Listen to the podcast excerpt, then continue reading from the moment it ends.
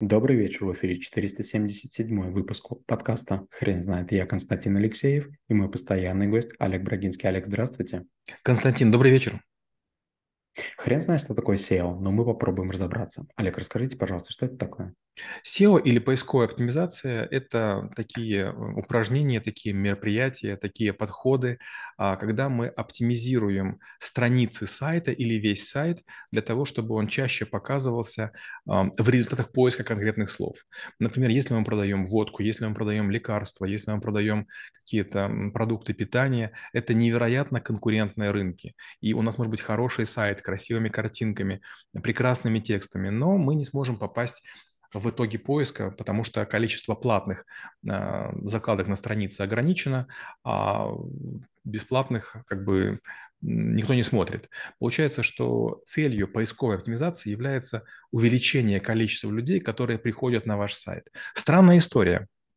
Ваш материал может быть бесподобен, но если поисковая машина никого не приведет, то его не прочтут. Олег, а вы не могли бы, пожалуйста, рассказать про широкое понимание этого слова? Я, я, ведь я правильно м, помню, что маркетологи узурпировали его. Да, узурпировали, но как, как как почти все они испортили. Сначала маркетологи испортили смс-рассылки, потом они испортили электронную почту спамом, потом они испортили телефонные звонки и в конце концов испортили поисковую оптимизацию. Очень часто бывает такое, что вы заходите в поисковую систему, что-нибудь ищете и попадаете на левую страницу. Например, есть ресурс, на котором раньше я публиковался, New Retail, назывался про, про розницу. Я там сделал 300 статей. Почему я с них слез? Да потому что сил нет.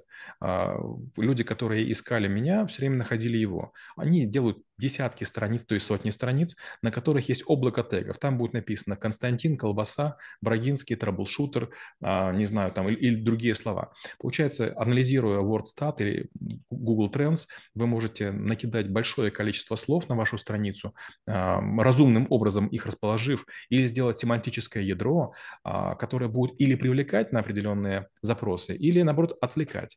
Такой интересный пример. Мы работали с компанией 2GIS, и, среди прочего, тоже там давали им советы по поисковой оптимизации. Так вот, у них было неправильно сделано поисковое ядро, а, семантическое ядро. По запросам а, взломать а, 2GIS или парсинг 2GIS а, ссылки велись на, на официальный сайт, а этого, конечно, делать не надо. Да, Олег, я как маркетолог надеюсь, что все-таки в своей практике э, много вещей не, не ломаю. А вы не могли бы, пожалуйста, объяснить а, механизм работы Смотрите, все очень просто. Например, вы, вы делаете надгробия каменные, красивые, замечательные, гранитные надгробия. У вас натуральный камень и так далее. Вы пишете обычный текст, вы делаете хороший сайт или лендинг и замечаете, что к концу месяца на ваш сайт пришло 100 человек. И вы думаете, что же делать? Вы можете рекламу дать. Пока рекламу даете, ваша картинка или ваш баннер будет показываться, и, наверное, будет какое-то количество людей. Но вы же не можете делать это бесконечно. В конце концов, к вам приходит все оптимизаторы и говорят, давайте мы сделаем вам эту оптимизацию. И они начинают, они в код вставляют ядро семантическое, они переписывают некий текст, он становится, наверное, хуже читаемый, он становится очень рыхлым, но у вас вдруг появляется большое количество посетителей. Минус, появляется bounce rate или растет. То есть люди заходят и выходят. То есть им не нравится, они покидают вашу страницу. Раз. Второе, понижается количество времени, которое люди находятся на, на странице. Первое, я зашел, и у вас написано все по делу. Я читаю и думаю, как же здорово, замечательно, все полезно. И второе, третье, вернее, уменьшается количество посещенных страниц. И если вы используете различные сайты типа SimilarWeb, вы всегда можете понять, была ли SEO-оптимизация на сайте или нет. Хороший сайт, он должен привлекать людей надолго. Вот скажем, на сайте школы трэблшутеров есть расписание, есть товары, есть статьи, есть новости. И у нас, чем больше новостей и статей, тем дольше сидят люди. Если статья полезна, ее будут читать, дочитывать. А вот если сделать SEO-оптимизацию, чего мы не делаем, у нас будет гигантский трафик, будет сайт под нагрузкой, это будет нам дороже стоить, но у нас не будет больше учеников. Олег, вы не могли бы рассказать такую ситуацию, если компания не хочет использовать SEO-оптимизацию? Да, конечно. Для этого нужно делать специальные исследования. У меня есть статьи, где я рассказываю, как а, раскручивать свой профиль в LinkedIn, в Facebook, ВКонтакте, в Instagram, в YouTube. Вам необходимо писать на специальном языке. Есть копирайтинг, и вот э, можно использовать копирайтинг такой, как вот обычные используют журналисты, а можно использовать технический. Мы используем 16-уровневый копирайтинг. К чему это приводит? На всех ресурсах, на которых публикуемся, мы моментально влетаем популярные. Недавно у нас была такая история. Я делал для 2GIS компании исследования и написал 5 статей. Так вот, 5 статей все влетели в топ э, Spark на протяжении месяца. Даже сейчас, кажется, 4 статьи до сих пор что находятся. То есть они просто через какое-то время уходят, потому что время истекает. Вот это вот и, и есть э, подход гораздо лучше, чем SEO-оптимизация. То есть это вы делаете более полезным текст, а не используете дыры технические, механические или какие-нибудь статистические. Олег, есть, есть ли какой-либо софт, который можно использовать э, э, для помощи в SEO-оптимизации? Да, конечно, есть. Категорически не буду называть его, чтобы не рекламировать. Но, опять же, допустим, к вам приходят какие-то маркетологи и говорят, а скажите, кто ваши клиенты? Что они делают? Они потом берут, э, прописывают, находят через Google эти сайты, прописывают специальную программу, и эта программа ворует ядро семантическое. Потом они анализируют Google тренды и находят какие-то запросы, которые семантические ядра ваших конкурентов не находят. Получается, что а потом вам показывают, Константин, представляете, вы теперь по запросу АБВГДейка первый, а по запросу Елкманейка третий. И вы думаете, ой, как здорово. Вопрос, а являются ли эти поиски частыми на вашей странице? Например, как мы используем ту же SEO-оптимизацию? Мы не модифицируем тексты, но мы наблюдаем за происходящим.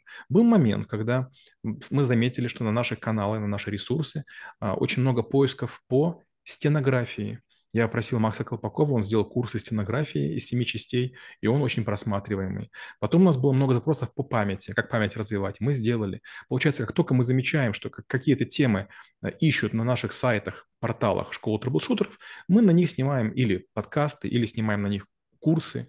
И таким образом мы используем естественный трафик, а не искусственный. Олег, вы не могли бы, пожалуйста, рассказать некоторые лайфхаки или фишки SEO-оптимизации? Ну, например, у меня есть статья «Как подобрать миллион тегов для YouTube. 847 э, дней длился эксперимент. Я взял 4000 видео и взял 2000 тегов, и под каждое видео я пытался подобрать свой тег. И, естественно, разные теги под разными видео имели разный балл. Под некоторыми видео тег имел 30 баллов, под некоторыми 0. Что-то я сделал. Я сделал так, что все 4000 моих видео, они имеют наивысший балл. Причем YouTube показывает 50, а, скажем, специальный плагин показывает 100. Это означает, что у меня очень высокий запас. А, любое SEO потихонечку течет. Например, вы круто сделали сайт. Допустим, а, вы занимаетесь, не знаю, там, продажей карт Таро или астрологией. И, конечно же, вам сайт нужен.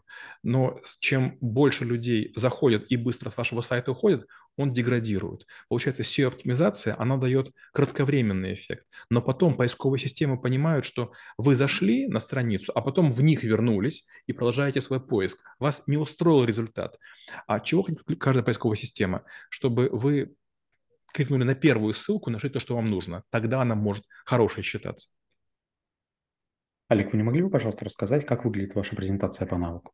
Ох, презентация очень большая. Она состоит из шести частей, где мы рассматриваем отдельно Google, отдельно Яндекс, отдельно рассматриваем LinkedIn, Facebook, ВКонтакте и YouTube. Я рассказываю, что а, есть несколько способов оптимизации для каждой сети, но самое интересное начинается на последних трех лекциях. Я говорю, а вот есть методика, которая позволяет писать тексты так, чтобы они нравились вообще всем поисковым системам. А для этого необходимо понимать, как работают движки языковые. Опять же, мой любимый пример, когда мы пытались Максима Колпакова раскрутить. А, когда мы искали слово «Макс Колпаков», нам показывались колпаки от э, автомобилей. Это такие насадки на, на шины, такие фальш-панели. А теперь Макс уже сам Макс. Илья Куклин, когда мы его искали, не было ни одной фотографии. Но когда мы сделали правильный ему лендинг, сейчас он э, в режиме инкогнито в Гугле на первом месте. То же самое troubleshooter, troubleshooting. У нас была тоже куча людей, которые использовали эти слова. Это же на самом деле обычные термины из IT. И нам нужно было стать наиболее популярными. И вот мы как раз и рассказываем о том, как это делается. То есть неважно, какая индустрия, неважно, сколько в ней игроков, всегда можно рассчитать, за сколько времени, сколько материала нужно создать, какого объема, какого качества, на сколько минут, на сколько символов, чтобы на странице, скажем, первой поисковой с 10 ответами минимум 5 были ваши. Олег, спасибо. Теперь на вопрос, что такое SEO, будет трудно ответить. Хрен знает.